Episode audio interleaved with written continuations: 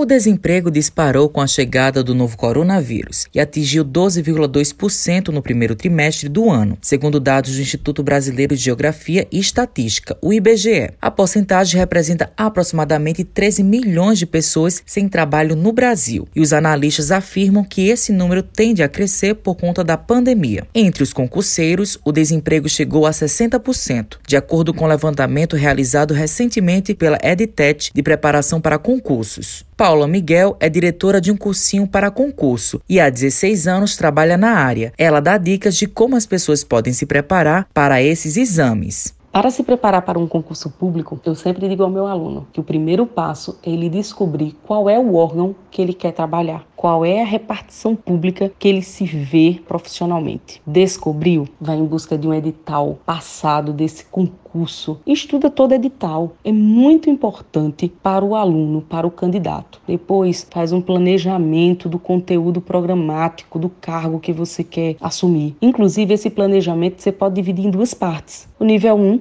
que seriam aquelas disciplinas que você já tem algum conhecimento, que você tem afinidade, e o nível 2, que seria o inverso, né? E faz uma unificação. Une. Um dia estuda para a disciplina que gosta, outro dia para a que não gosta. Paula pontua quais são os assuntos mais comuns. Depende muito também da área do concurso que você vai escolher. Mas eu vou deixar aqui, tipo, 70% dos concursos públicos caem as seguintes disciplinas: português, informática, raciocínio lógico, direito administrativo e direito constitucional. Você começando a estudar por essas disciplinas, pode ter certeza que a maior parte dos concursos públicos você já vai ter aí alcançado, eu acho que 70% também do conteúdo. Daniele Almeida é administradora e há dois anos e meio estuda para concursos. Ela fala como está a preparação. Primeiro, a gente tem que planejar tudo que a gente é, deseja fazer, deseja atingir, quais são os objetivos, as metas, e a partir do objetivo definido, a gente vai traçando metas que a gente vai cumprindo, cumprindo, cumprindo até atingir o objetivo. A preparação, ela é, tem que ser bem focada, bem direcionada, para que quando o meu concurso chegue e se eu não obtiver um êxito nesse concurso, eu já tenho uma base e eu vou melhorar aquilo que eu tenho feito. Se eu não tenho nenhuma programação, não tenho não que reprogramar. Fica muito mais difícil eu voltar e saber por onde recomeçar. Daniele ressalta que se dedicar é fundamental para garantir uma vaga. Da mesma forma que a gente se dedica para um trabalho, da mesma forma é a mente de um concurseiro. Tem que ter um, uma rotina